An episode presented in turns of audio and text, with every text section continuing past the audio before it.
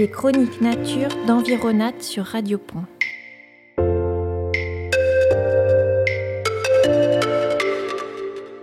Bonjour, je suis Jérôme de l'association Environat. Avec ces nouvelles émissions sur Radio Pont, on va vous emmener rencontrer et mieux connaître la nature autour de vous.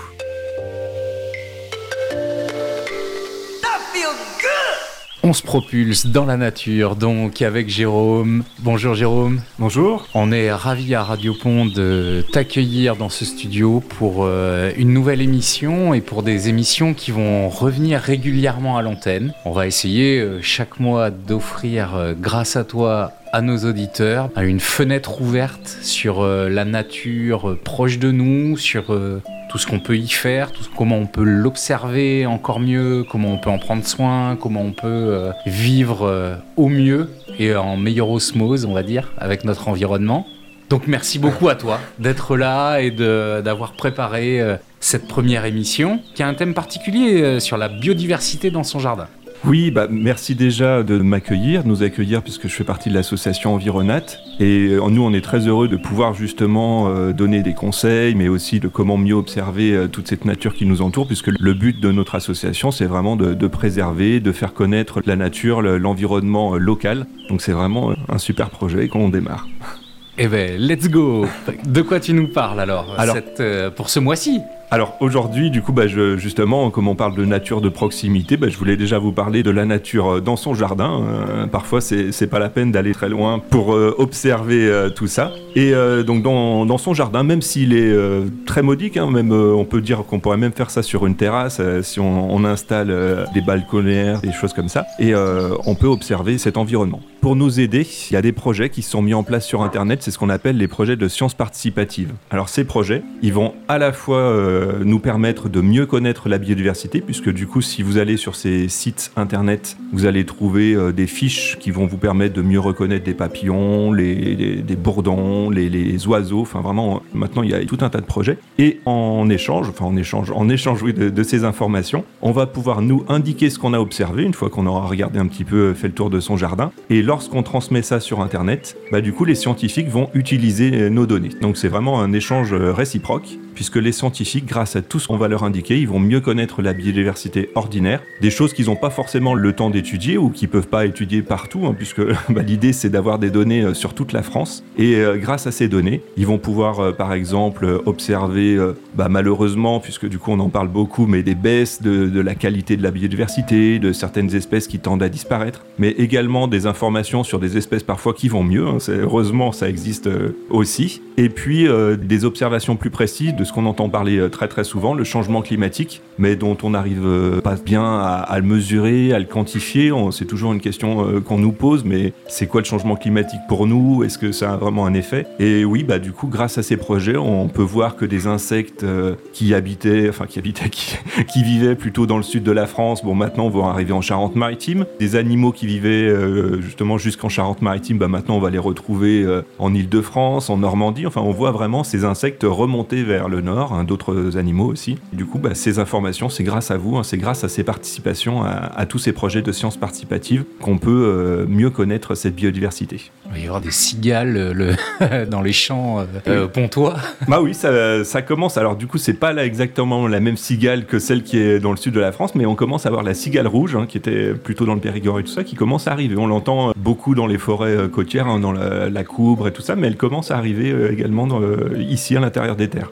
Et donc pour euh, participer à tous ces projets, donc je vous ai parlé des papillons, des oiseaux, euh, des bourdons. Tous ces projets, bon, ils sont un peu compliqués à trouver sur Internet. Nous, sur notre site Internet, donc on, les regroupe.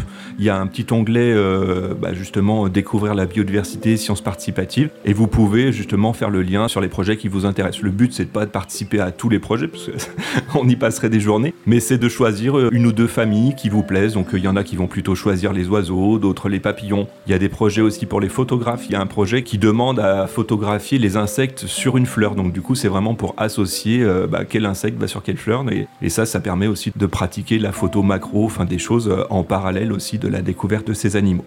Donc on rappelle le site internet d'Environat, c'est environat.fr. Environat.fr, voilà.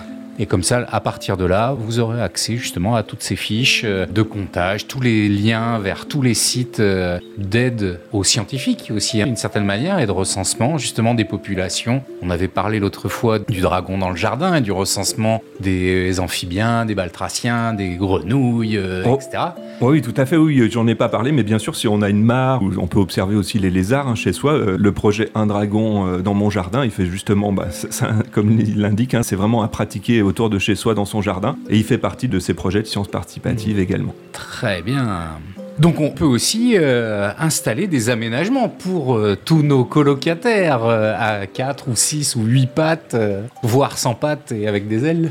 oui, voilà, donc du coup, une fois qu'on s'intéresse à la biodiversité dans son jardin, bah, parfois on a envie justement que ce soit un peu plus riche, de voir de nouveaux animaux, et là, du coup, bah, il y a des choses toutes simples à mettre en place, hein, c'est ce qu'on appelle les aménagements pour la biodiversité. Donc là, on peut construire, installer, alors du coup, les, les gens généralement connaissent bien les nichoirs hein, pour les oiseaux, ça c'est des choses qu'on fait depuis très longtemps, mais au-delà des nichoirs pour les oiseaux, il y a aussi euh, les hôtels à insectes qui commencent aussi à être connus, puisque du coup, euh, avec les pollinisateurs, les auxiliaires des cultures, on en parle pas mal, donc du coup, c'est aussi des petites choses qu'on peut mettre en place. Alors ça, les gens parfois se, se posent la question, est-ce qu'il y en a vraiment besoin? Mais euh, oui, oui, du coup, dès qu'on installe un hôtel à insectes, on voit tout de suite, en particulier, la famille des abeilles solitaires, donc c'est pas les abeilles qui vivent dans les ruches, mais ce sont des, des petites abeilles qui vivent solitaires, seules justement, et qui vont venir dans ces hôtels installer le- leur nid. Donc euh, on les voit rentrer du pollen, après rentrer parfois des brins de paille, d'autres euh, rentrer un peu de terre pour boucher, pour isoler les trous. On les voit euh, travailler euh, très très vite après l'installation, donc euh, bah,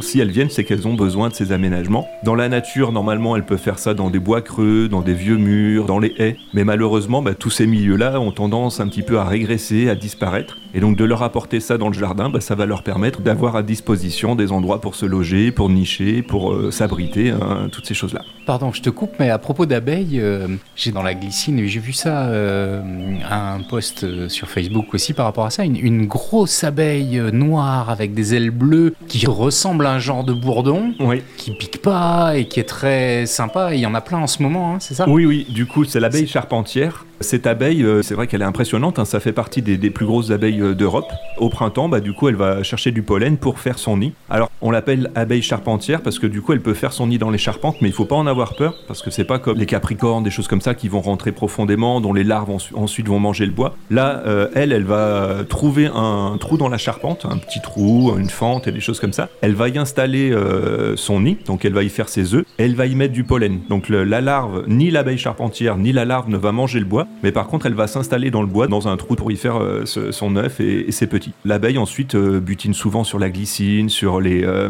on les voit souvent aussi sur la saugeuse clarée, enfin sur des, voilà, sur des grosses fleurs. Comme c'est une grosse abeille, il faut que la fleur soit assez large Soit pour qu'elle voilà, euh, bien ouais. accessible pour, euh, pour qu'elle puisse butiner. Mais c'est vrai que ça peut être un insecte impressionnant, mais qui est pas dangereux du tout.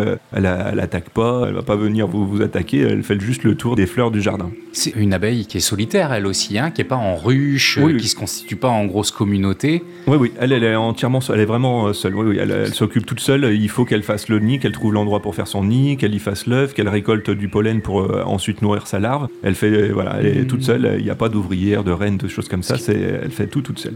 J'ai vu un truc rigolo, parce que donc j'ai une glycine chez moi et je passe du temps sur ma terrasse et voilà, et j'observe ce qui se passe. J'ai remarqué, je sais pas bien si c'est qui s'accouple ou c'est qui se bagarre. Des fois, elles s'attrapent par deux et elles volent tout un morceau ensemble, elles font un petit bout de chemin en volant, et puis après, plus elles se reséparent. Alors, qu'est-ce qu'elles font?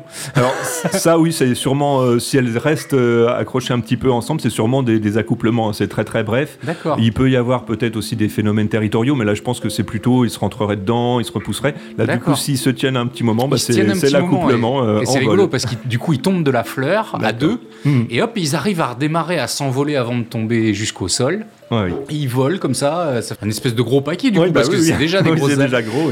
Là, à deux, et voilà, j'ai trouvé ça très rigolo Mm. à observer. Oui, bah oui, c'est des choses qu'on euh, bah, qu'on peut voir. De, bah, c'est assez rare, mais voilà, en, en observant régulièrement son jardin, on peut voir des choses comme ça, des accouplements, des combats territoriaux. Après, une fois qu'on commence à connaître les animaux, on voit aussi euh, leur territoire, et donc du coup, même des petits animaux peuvent parfois être très territoriaux et défendre le- leur petit coin de jardin. Et est-ce que c'est le genre d'abeille qui peut, pour revenir avec euh, ce dont tu nous donc de ces hôtels à insectes, est-ce que c'est le genre d'abeille qui peut utiliser un hôtel à insectes? Alors si dans l'hôtel insecte on met des bûches de bois euh, qu'on préperce avec des gros trous d'un bon diamètre, alors je ne saurais pas exactement le diamètre, mais là il doit falloir euh, au-delà de 15-20 mm je pense pour des mmh. abeilles comme ça. C'est une abeille oui qui pourrait venir euh, nicher dans les bûches percées. Ou alors également quand dans des gros hôtels à insectes on met des grosses tiges de bambou là à gros diamètre, c'est aussi quelque chose qu'elle pourrait utiliser. Et donc, pour au-delà de ces hôtels à insectes, de ces nichoirs, on peut aussi aménager euh, d'autres choses. Hein. On, peut aussi privilégier, par exemple, les chauves-souris. Alors, c'est des animaux qui font partie euh, de la liste qu'on appelle mal aimés, parce que du coup, voilà, les gens, ils ont un peu peur, ils savent pas trop, euh, ils connaissent pas trop. Mais en fait, les chauves-souris, d'avoir des chauves-souris autour de chez soi, c'est très très bien, puisque les chauves-souris, elles vont passer la nuit à manger les moustiques. Et euh, ça, euh, c'est un autre mal aimé, le moustique. Mais voilà, du coup, euh, pour en avoir un peu moins autour de chez soi, accueillir des chauves-souris près de chez soi, c'est un anti-moustique naturel. Elles vont manger entre 200, 300, 400 moustiques par nuit quand les femelles ont besoin d'allaiter leurs petits. Donc, c'est, vous voyez, ça peut être très très efficace. Donc ça, il y a sur internet hein, des modèles d'abri à, chauve-souris. Hein, c'est assez facile à réaliser et ça marche très très bien aussi. On peut privilégier aussi dans les jardins pour les jardiniers qui ont aussi besoin d'aide pour euh, anti-limaces. Hein, euh, les, hérissons sont très très efficaces pour ça. On peut leur faire des petits abris. Alors ça peut être juste un buisson qu'on va laisser au fond du jardin, mais ça peut être également pour passer des périodes un peu plus froides l'hiver, pour que les femelles euh, fassent une sorte de nid. C'est des caisses en bois hein, qu'on retourne avec une espèce de couloir qui permet d'éviter que les chats ou d'autres animaux aillent dans cet abri. Et ça, c'est pareil, hein, sur Internet, euh, on met des modèles pour construire ça. Mmh. C'est vraiment tout simple. Une caisse retournée, une sorte de couloir un petit peu euh, pour sélectionner les animaux qui ont accès euh, à l'abri. Et on peut avoir comme ça un hérisson ou même plusieurs dans, dans, son jardin qui vont la nuit chasser les limaces, les escargots et faire le tour du jardin. Oui, ça veut dire que nos environnements, nos jardins, on peut vraiment favoriser une biodiversité, quoi, de pas se cantonner juste aux insectes ou aux animaux qui ont déjà trouvé euh, logement ou euh, habitat ici. On peut proposer des petits habitats, aménager un peu les espaces. Oui, voilà, oui. Une fois qu'on a des idées, enfin des idées, on, on, voit un petit peu la biodiversité du jardin, on peut euh, accueillir tout un tas d'espèces en leur proposant ces abris. Ensuite, une fois qu'on a fait ces abris, il faut pas oublier aussi que tous ces animaux, bah, ils ont besoin aussi de manger. Là, une fois qu'on a fait les abris, ce qui est bien aussi, c'est de leur mhm. proposer à manger.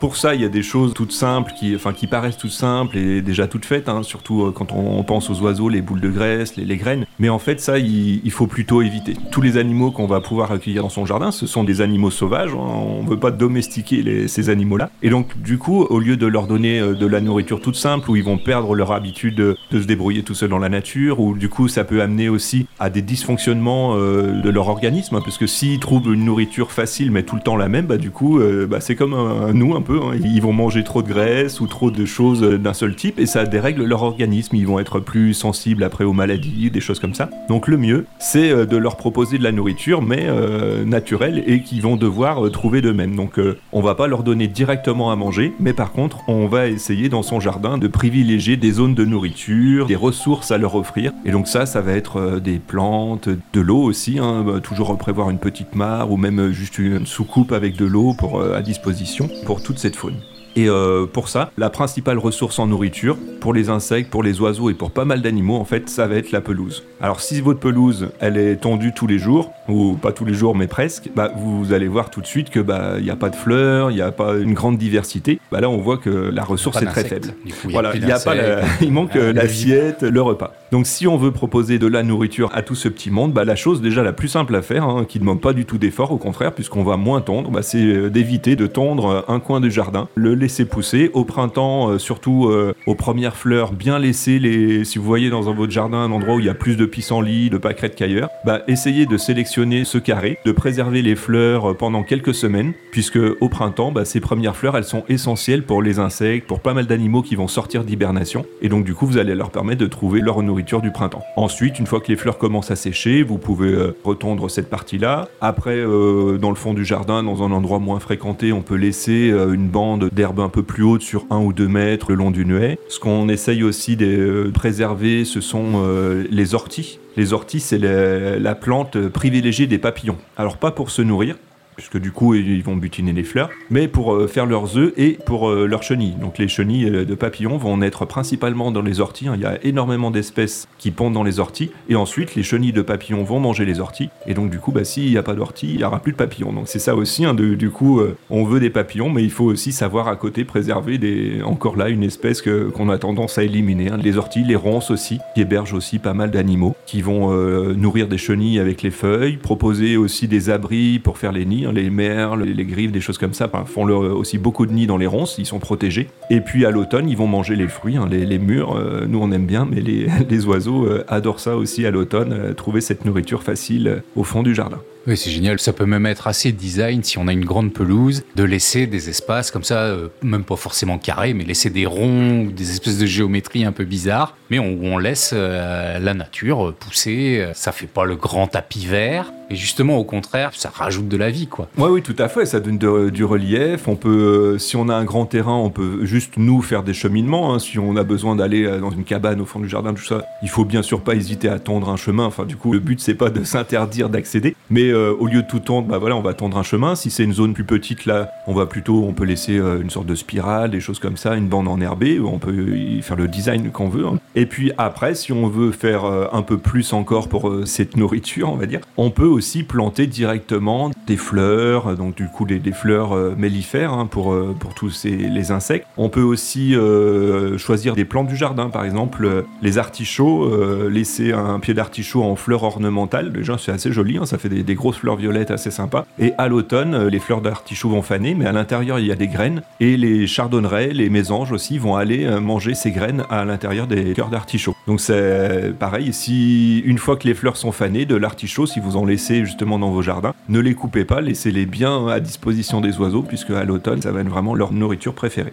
Et puis on, peut aussi imaginer des bandes avec de la facélie, de la bourrache, euh, des sauges sclarées, enfin il y a plein plein de, fleurs aussi euh, qui vont euh, nourrir tout un tas d'espèces, alors que ce soit des insectes, mais aussi des oiseaux qui vont pouvoir venir y manger les graines. Enfin c'est vraiment très très riche pour toute cette biodiversité.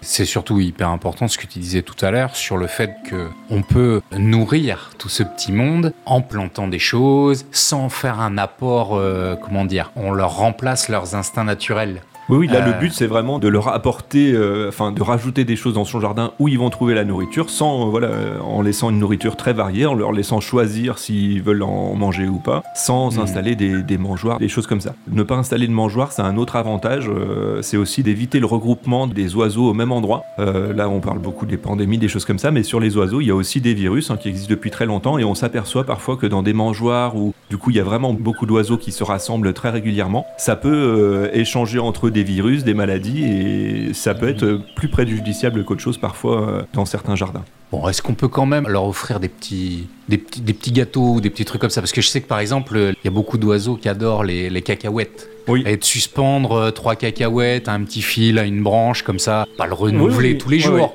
Je veux dire, mais de temps en temps, comme ça, est-ce qu'on peut leur faire des petits, des petits gâteaux? Oui, alors ça, du coup, le, gâteau, non en lui-même, parce que ça, c'est. Ah voilà, ça gonfle, mais du coup, voilà, il faut penser à ça. Alors, les, les, cacahuètes, oui, si elles sont pas salées, surtout pas salées, puisque du coup, le, le sel est nocif euh, pour les oiseaux. Et une chose qu'on va trouver facilement dans la région, en grande quantité, tout ça, c'est le tournesol. Le tournesol, c'est très très bien pour eux. Du coup, il y a des agriculteurs, des choses comme ça, qui en proposent même. Vous pouvez acheter des fleurs de tournesol entières, hein, du coup, avec les, graines encore inclus dedans. Donc, comme ça, les oiseaux vous accrochez ça et les oiseaux vont venir euh, prendre les graines une par une. Vous pouvez aussi acheter les graines toutes simples et les mettre dans des distributeurs. Mais là, par contre, pareil, ne, pas leur proposer tout le temps. Et euh, si vous le faites euh, à cette période de l'année où l'été c'est vraiment ponctuel, juste pour les observer, de vraiment de très très peu. Par contre, après, pensez-y l'hiver, aux périodes de gel. Là, par contre, les oiseaux ont besoin de beaucoup d'énergie. Ils vont dépenser beaucoup de, de, graisse, de choses comme ça pour maintenir leur température. Donc pendant l'hiver, quand il y a en plus des pénuries de nourriture, enfin, ils vont avoir du mal à se nourrir. Là, les jours de gelée, Là, par contre, il ne faut pas hésiter à leur proposer des graines de tournesol euh, assez régulièrement dans le jardin. C'est voilà, c'est pareil, c'est en fonction de la saison, il faut s'adapter. L'hiver, période de gel, là, on peut vraiment euh, apporter de la nourriture. Le reste de l'année, c'est vraiment ponctuel, qu'elle une pincée comme ça pour les voir venir, mais sans plus. D'accord.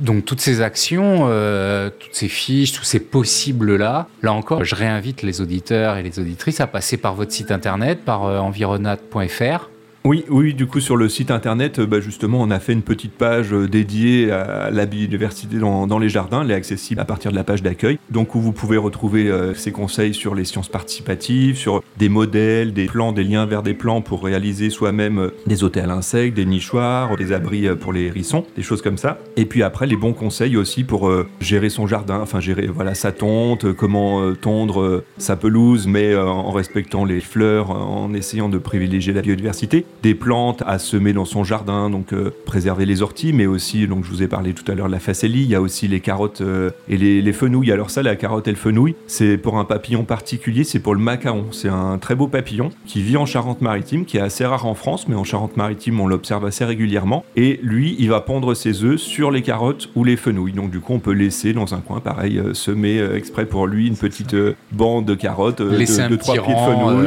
voilà. Vivre tranquille. Et en plus, la chenille du macaron est vraiment exceptionnelle. Hein. Je vous invite à aller voir des photos de chenille de macaron. Elle est verte avec des taches noires et oranges. Elle est vraiment, et puis elle est très très grosse, donc c'est vraiment une très très belle chenille. Ah, des trucs d'une quasi d'une dizaine de centimètres de long et avec un petit pic, une espèce comme une espèce de petite corne qui remonte. Ouais, c'est ça. Bah, c'est alors du coup il y a d'autres espèces hein, qui ont un peu la même forme de chenille, euh, les sphinx notamment. Les sphinx, oui. La, la chenille de Macan est un peu du même type et vraiment euh, superbe le sphinx, magnifique papillon, qui ont une tête de mort là dessinée sur le dos euh, et qui sont magnifiques comme papillons. Oui, oui. Alors il y en a plusieurs. Il y a le sphinx tête de mort, il y a le sphinx du liseron, il y a le sphinx colibri aussi qui ressemble à un petit oiseau, euh, un petit colibri qui vient butiner parfois sur les fleurs. Et donc du coup, tous ces papillons euh, ont justement la particularité d'avoir une chenille assez grosse. Pareil, alors du coup, voilà, avec une sorte de corne, des choses comme ça. Je crois que c'est, je sais jamais laquelle c'est. Je crois que c'est le, sphinx du, liseron. Sa chenille a deux gros yeux, enfin des, des faux yeux mais pour faire penser à une sorte de serpent, enfin de choses un peu prédateurs, et comme ça les oiseaux ne s'en approchent pas, ça leur fait peur, et ça lui permet bah, d'éviter de se faire manger. Donc c'est pareil, c'est une chenille euh, assez exceptionnelle avec deux grandes taches noires euh, à l'arrière qui font penser à deux gros yeux comme ça qui, se baladent euh,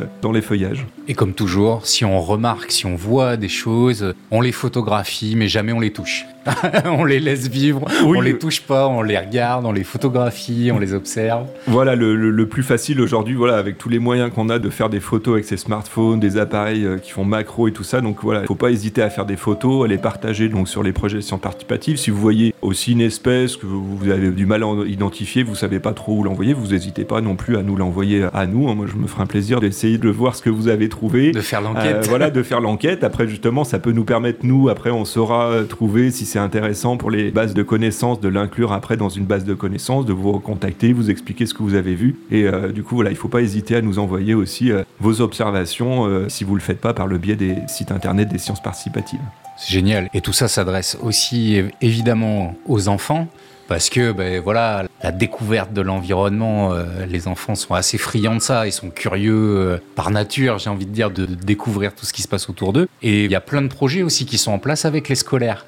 Oui, oui, du coup, c'est des projets alors qu'on peut faire chez soi, bien sûr, en, famille. Hein, ça, plaît beaucoup aux enfants. Et nous, on, réalise aussi également ces, projets dans les écoles, euh, à travers des, projets euh, éducatifs hein, avec les enseignants, sur un cycle de plusieurs séances. Ce qui est intéressant avec ces projets, c'est vraiment de s'approprier un, un, petit terrain à côté de l'école, de mieux le connaître, ensuite de s'intéresser à quelques familles, donc soit les papillons, soit les oiseaux, des choses comme ça. Aménager aussi, on construit avec des écoles des hôtels insectes, des nichoirs, euh, des abris. Ensuite, bah, que les les enfants puissent suivre sur le long terme le, petit coin de nature qu'ils ont commencé à observer avec nous, à aménager. Et c'est des choses après qui peuvent se continuer au, sein de l'école. Dans ce cadre-là, on a un projet hein, qui, est, soutenu par la, région, le département, pour euh, compléter euh, ce, projet euh, qui nous permet déjà une grosse part de, financement à destination des écoles. On a lancé justement un appel à projet participatif, un financement participatif dans le cadre du projet national Ensemble pour la biodiversité. Et donc dans le cadre de cet appel, vous pouvez, euh, si vous le souhaitez, euh, nous aider en, faisant un don justement sur notre site internet et euh, bah, la totalité des dons hein, sert à, financer, à compléter ce financement pour les écoles pour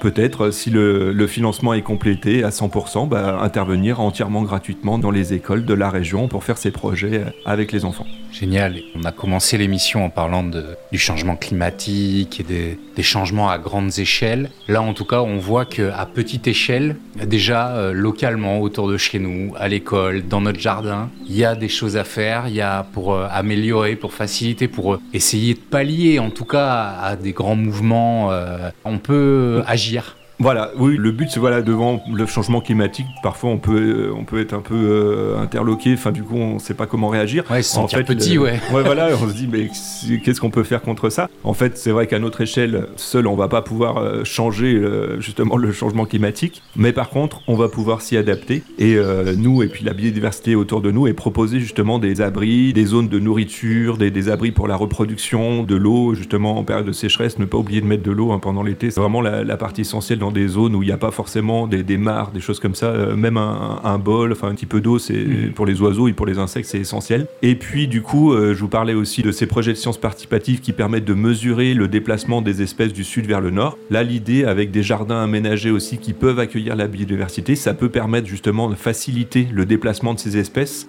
des espèces qui vont s'adapter en, en, changeant de région, en migrant vers le nord, bah, du coup, il faut qu'elles puissent, euh, tout au long de leur voyage, on va dire, euh, trouver des, des, points où s'installer, où se reposer, où, où, se reproduire. Et donc, du coup, c'est vraiment important ce maillage hein, qu'on appelle la trame verte et bleue. Du coup, euh, plein de petites zones qui puissent accueillir cette biodiversité lorsqu'elle va se déplacer. Donc, chez nous, je vous disais, bah, c'est des zones où, du coup, on a des nouveaux insectes qui vont arriver. On parlait de la cigale, donc, du coup, ça, ça oui, des, des, des, arbres. Ouais. Mais, oui, oui, mais il y a, voilà, c'est des zones où elle, peut être accueillie. Pour les amphibiens qui vont se déplacer, il y a aussi dans la région, on est à la limite entre la rainette verte et la rainette méridionale, qui sont deux petites rainettes. Mais du coup, bah, la rainette verte a tendance à disparaître de notre région, mais voilà, on pourrait pas y faire grand chose parce que c'est le changement climatique. Par contre, la rainette méridionale arrive, et donc du coup, bah, pour lui permettre de s'installer, de se déplacer vers le nord aussi, bah, il faut tout un réseau de mares, de zones humides, puisque les rainettes, hein, elles ont besoin d'eau pour, pour vivre. Donc c'est pour ça que d'avoir un maillage assez important d'abris, de zones refuges, c'est vraiment très très important. Et même un petit jardin, ça peut servir de refuge quelques jours, quelques mois à, mmh. à des, pe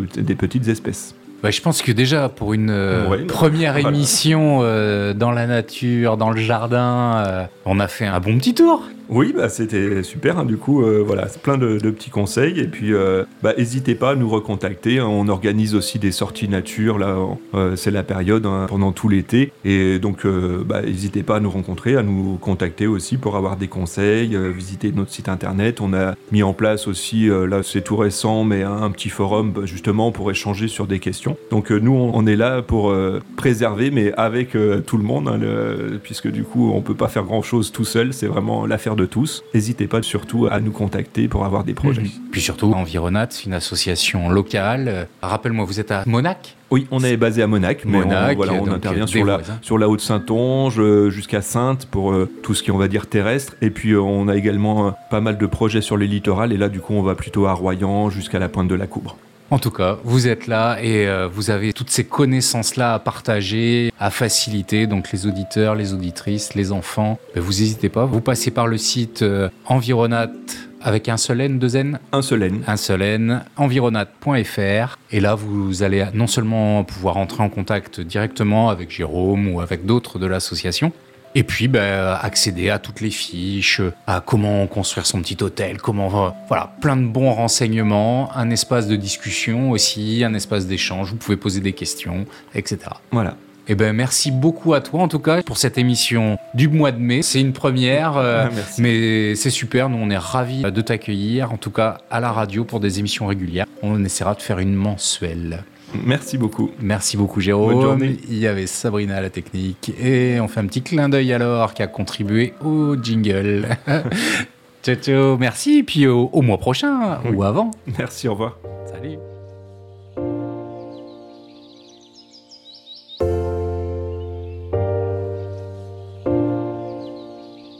Retrouvez cette chronique sur le 97 FM le lundi et le mardi à 17h50 et le vendredi à 20h et bien sûr en podcast sur le site radiopont97fm.com.